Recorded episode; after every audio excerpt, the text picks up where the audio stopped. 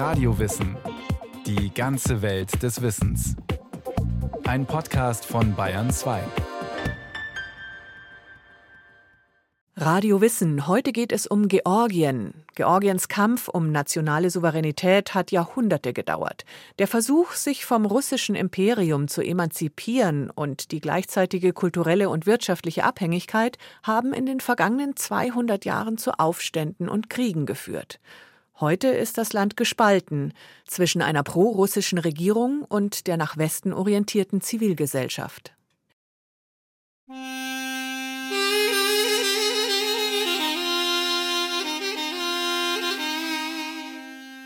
als der liebe Gott die Erde verteilte. Also alle Völker sind zu ihm gekommen und jedem hat er ein Stück Land geschenkt und nur die Georgien waren nicht da und von oben sah er also auf die Stelle, wo die Georgier saßen und was sieht er? Sie sitzen am Tisch, trinken Wein und essen auch und jetzt sagt der Gott, wo sind Sie gewesen? Warum kommen Sie nicht zu mir? Wir sitzen jetzt und trinken auf dein Wohl. Das hat also dem Gott gefallen und er beschloss auch den Georgien das Land zu schenken, aber er hatte gar kein Land mehr und hat er das Landstück gegeben, den Georgien, welches er für sich gelassen hat. Die Legende der Entstehung Georgiens wie sie die Führerin Tamara im Tifliser Museum der sowjetischen Okkupation erzählt, kennt in Georgien jedes Kind. Die Selbstbeschreibung der Georgier als von Gott auserwählte Bewohner eines Paradieses, in dem der Wein wie Unkraut wächst und man ein leichtes und sinnenfreudiges Leben führt, stimmt mit der ökonomischen und politischen Wirklichkeit des armen Landes nicht unbedingt überein, spiegelt aber einen Patriotismus, der tiefe geschichtliche Wurzeln hat. Kein Zufall, dass die Führerin die Legende in einem Museum erzählt, das die brutale Herrschaft der Sowjets in den Jahren von 1921 bis 1989 dokumentiert. 80.000 Menschen wurden in dieser Zeit getötet. Im Jahr 2006 wurde das Museum unter der Regierung von Michail Saakashvili eingerichtet, als Institution der kulturellen und historischen Selbstvergewisserung des Landes, das 1991 seine nationale Unabhängigkeit erreicht hatte. Zwei Jahrhunderte lang war das Kaukasusland vom russischen Imperium abhängig. Und das Trauma, unter der Fremdherrschaft des großen Nachbarn zu stehen, sitzt tief. Alexander Elisaschwili, Parlamentsabgeordneter der Partei der Bürger, datiert es sogar bis ins Mittelalter zurück.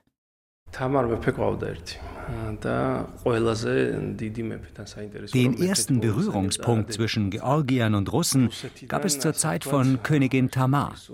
Deren erster Ehemann war ein russischer Prinz, der zu nichts Nutze war. Tamar hat sich dann von ihm scheiden lassen. Das war die erste Erfahrung der Georgier mit Russland.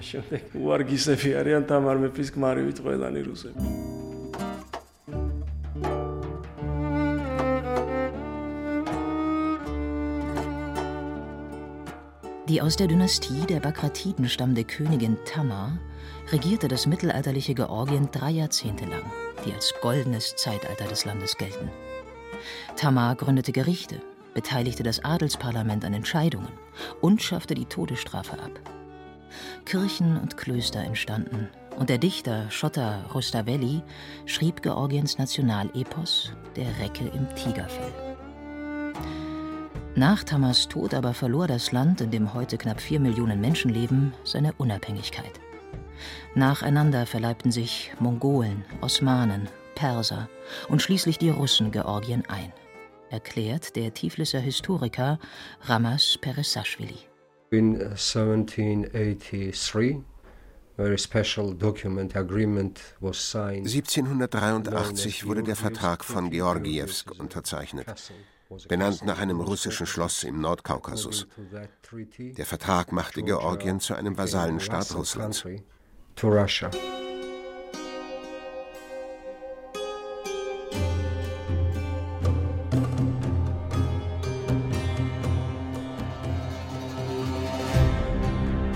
Als Ende des 18. Jahrhunderts Georgien vom persischen Schah Aga Mohammed Khan angegriffen wurde, hätten die Russen dem georgischen König Erekle II. zur Hilfe kommen müssen.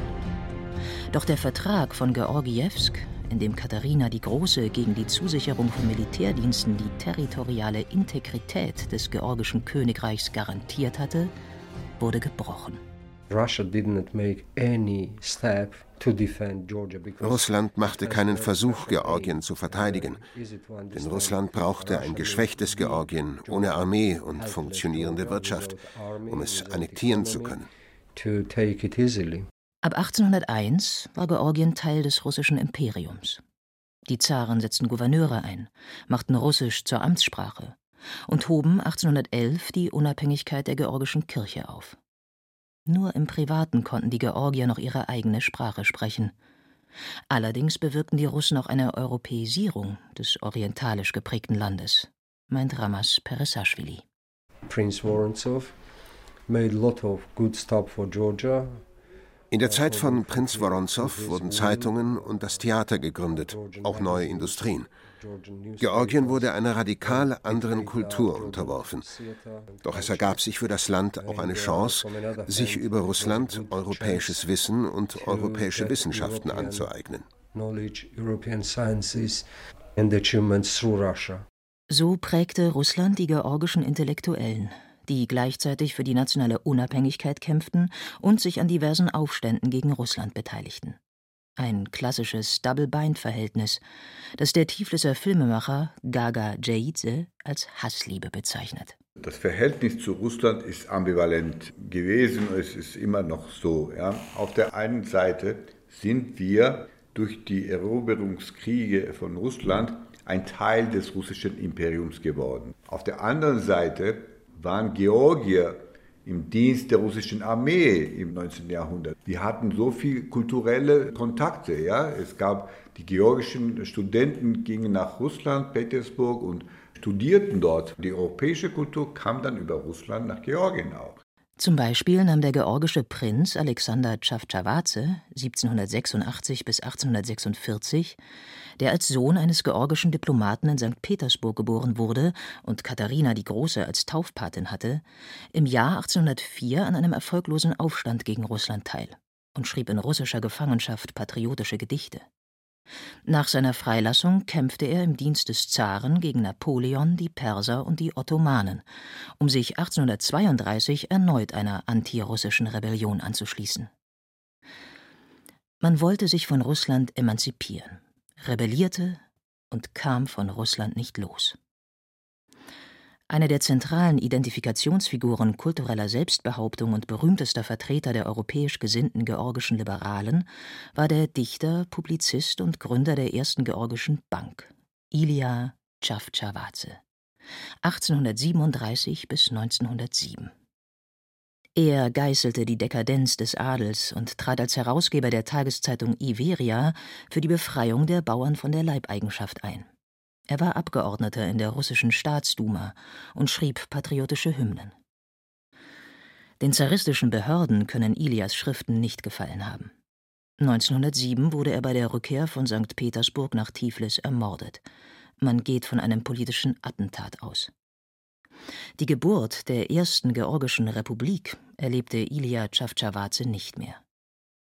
Sie wurde möglich, als nach dem Zusammenbruch des zaristischen Russlands im Ersten Weltkrieg und der Revolution in Russland Georgien seine Unabhängigkeit erklärte.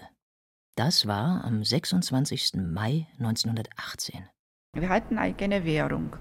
Wir hatten eigene Postmarken natürlich gehabt, eigene Regierung. Wir haben diplomatische Kontakte mit anderen europäischen Ländern geknüpft. Wir haben also die Theater eröffnet, wir haben auch Universität eröffnet und so weiter. Haben natürlich Verfassung erarbeitet. An die erste demokratische Verfassung konnte Georgien 70 Jahre später anknüpfen, als sich das Land 1991 zum zweiten Mal von Russland löste erklärt Alexander Elisaschwili, der die Partei der Bürger im georgischen Parlament vertritt. Die Verfassung, die in den drei Jahren gültig war, berücksichtigte Minderheiten und Frauenrechte, was in vielen europäischen Ländern deutlich später eine Rolle spielte. Darauf sind wir sehr stolz und daran erinnern wir uns. Wir haben dieses Lüftchen der Freiheit gespürt. Das gibt uns immer noch Motivation und Kraft. 1921 griff die Rote Armee Georgien an um das Land der Sowjetunion einzugliedern. Die Geschichte der gebrochenen Verträge wiederholte sich. Georgien hatte keine Alliierten als neutrales Land und konnte niemanden um Hilfe bitten. So wurde das Land nach wenigen Wochen und Monaten des Kampfes von der bolschewistischen Armee besetzt.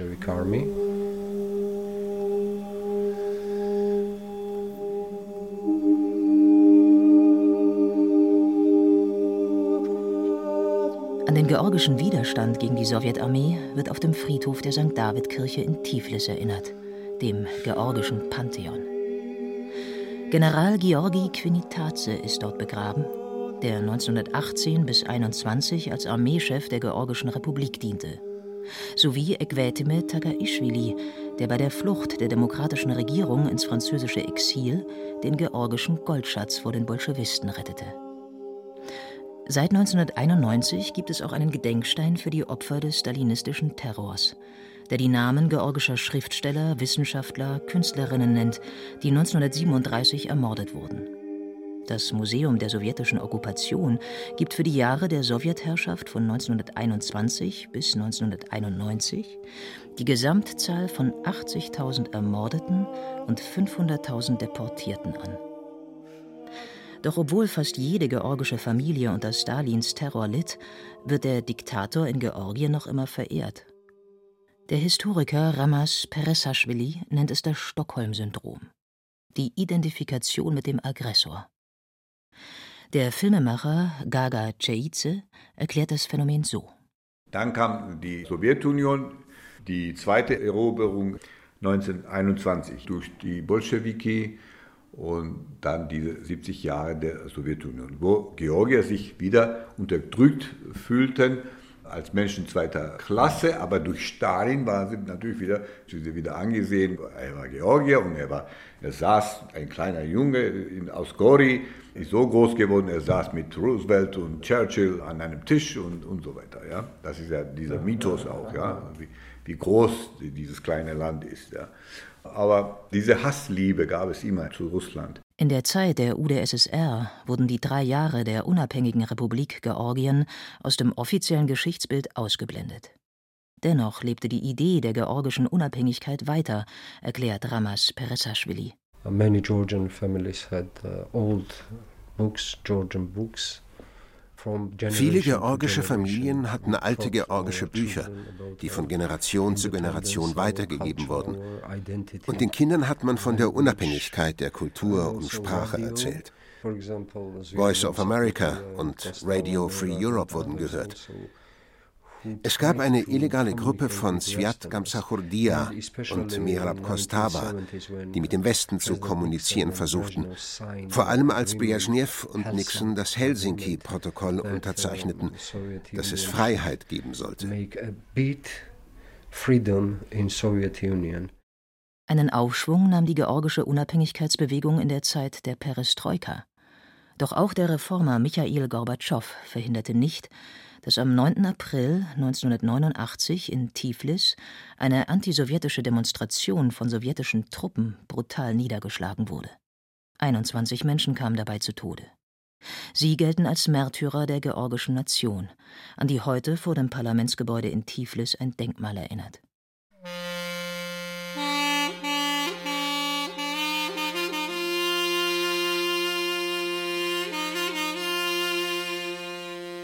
1990 erklärte Georgien seine Unabhängigkeit. 1991 wurde der frühere Dissident Sviat Gamsachurdia bei den ersten freien Wahlen zum Präsidenten gewählt und eine Verfassung verabschiedet, die an die der Ersten Republik anknüpfte. Doch auch die ehemals autonomen Regionen von Abchasien und Ossetien erklärten ihre Unabhängigkeit, die ihnen der ultranationalistisch gesinnte Gamsachurdia nicht zugestehen wollte. Stattdessen schickte er Truppen. Die georgische Armee wurde mit Hilfe russischer Truppen zurückgeschlagen. Hunderttausende Georgier flohen daraufhin aus der Region, die meisten nach Tiflis. In Südossetien wiederholte sich eine ähnliche Geschichte. Auch dort wurden nach Kämpfen zwischen ossetischen und georgischen Truppen russische Soldaten stationiert, um einen Waffenstillstand zu ermöglichen. Ein Frozen Konflikt an der südlichen Peripherie Russlands war die Folge, der bis heute andauert. Ramas Peresashvili meint, dass Putin nur eine imperialistische Strategie Stalins fortgesetzt habe. Stalins plan as ancient Rome as divide et impera Divide et Impera war Stalins Strategie gewesen in Bezug auf Georgien, Ossetien und Abchasien. Russland schickte seine Truppen nach Abchasien und Ossetien, wo sie jahrzehntelang blieben. Russland nutzte die autonomen Regionen, um seine Einflusssphäre gegen die Türkei und andere zu sichern. Es war eine strategische Position. Im territorial amputierten Georgien begannen die 1990er Jahre mit einer ökonomischen Krise. Russland kappte die Strom-, Gas- und Wasserversorgung. Armut, Kriminalität und politische Unruhen waren die Folge. Sviat Gamsachurdia wurde im Januar 1992 durch einen Putsch aus dem Amt gejagt und kehrte mit Milizen im September 1993 zurück. Der Bürgerkrieg wurde durch den Einsatz russischer Truppen zugunsten Eduard Shevardnadzes entschieden. Gamsachurdia selbst kam unter bis heute nicht endgültig geklärten Umständen ums Leben. 1995 wurde Eduard Shevardnadze, der letzte Außenminister der Sowjetunion und gebürtiger Georgier, zum Präsidenten gewählt. Die Beziehungen zu Russland normalisierten sich. Die wirtschaftliche Abhängigkeit Georgiens zum Nachbarland blieb bestehen und die Wirtschaft stagnierte. Die Unzufriedenheit mit der ökonomischen Entwicklung des Landes führte 2003 zum Sturz Shevardnadzes und der sogenannten Rosenrevolution. Demonstranten stürmten das Parlament und setzten die Regierung ab. In der darauffolgenden Wahl wurde Michail Saakashvili als Führer der Nationalen Partei zum Präsidenten gewählt. Es begannen acht Jahre demokratischer Reformen, die Saakashvili durch architektonisch ambitionierte Bauten symbolisieren wollte. Den Präsidentenpalast mit seiner an den Reichstag erinnernden Glaskuppel, die Friedensbrücke in Tiflis und das pilzförmige Gebäude der Tifliser Stadtverwaltung. Auch die Aufarbeitung der sowjetischen Vergangenheit begann. Beispielhaft steht dafür das 2006 gegründete Museum der sowjetischen Okkupation. Gleichzeitig kam es wegen der abtrünnigen Regionen Abchasien und Südossetien zu einer neuen Konfrontation mit Russland. Slowly Georgians and Ossetians started to als Georgier und Osseten langsam den Weg zu einer friedlichen Koexistenz fanden und eine Kooperation begann, destabilisierten die Russen die Region. Sie beschossen Dörfer in Südossetien, Menschen wurden getötet. Georgier kamen nach Tiflis und demonstrierten, forderten Hilfe gegen die Russen. Daraufhin gingen georgische Polizisten und Soldaten in die Region. Ein russischer Friedenssoldat wurde umgebracht. Die Russen schickten Panzer.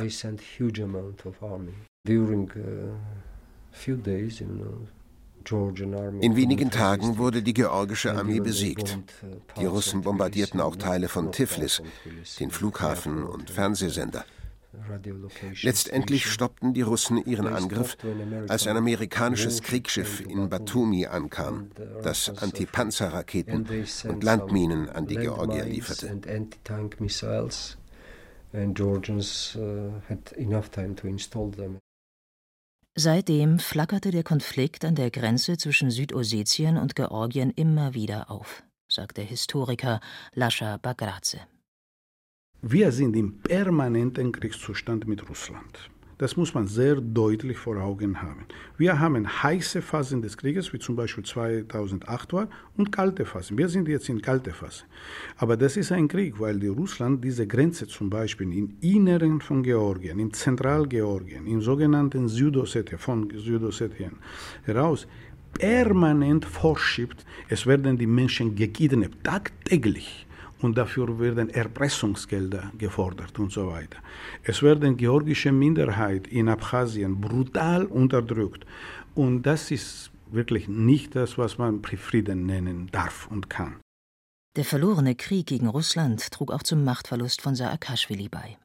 Seine Partei unterlag 2012 bei den Parlamentswahlen gegen die Partei Georgischer Traum, die der Oligarch Bizina Ivanischvili gegründet hatte. In den zehn Jahren der Regierung der Partei Georgischer Traum entwickelte sich das Double-Bind-Verhältnis zu Russland weiter. Mehr denn je sitzt das Land zwischen allen Stühlen. Während die georgische Zivilgesellschaft sich nach Westen orientiert und einen EU-Beitritt anstrebt, konzentriert sich der georgische Traum auf Russland.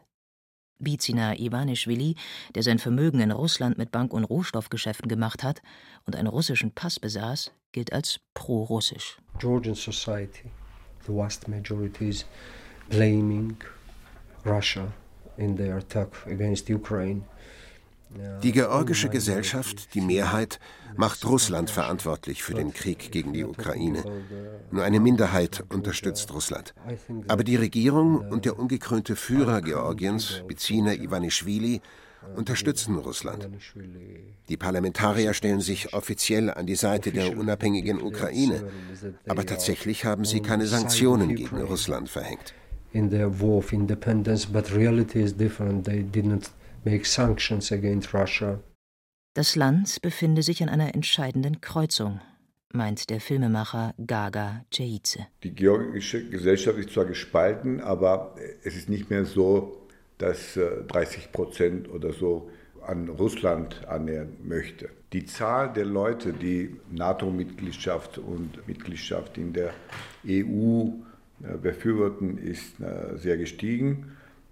Es ist ganz eindeutig, dass man diesen Militarismus und äh, die imperialistischen Bestrebungen von Russland nicht unterstützen kann und dass das nur zum Krieg führt. Und was Putin vorhat, ist wahrscheinlich die Wiederherstellung der Sowjetunion, wo wir aber nicht hin wollen. Das ist ganz eindeutig. Für uns ist das Ziel ganz klar. Das ist die Mitgliedschaft in der EU und Annäherung an NATO und an die nordatlantischen Strukturen. Auf dem Weg nach Europa ist das Land nur halb vorangekommen. Auch weil die demokratischen Reformen stocken, verweigerte die EU dem Land den Status als Beitrittskandidat. Die sowjetische Geschichte ist unaufgearbeitet, das traumatische Verhältnis zu Russland nicht geklärt. Weder wirtschaftlich noch ideologisch ist Georgien von Russland losgekommen. Das Double-Bind-Verhältnis dauert an.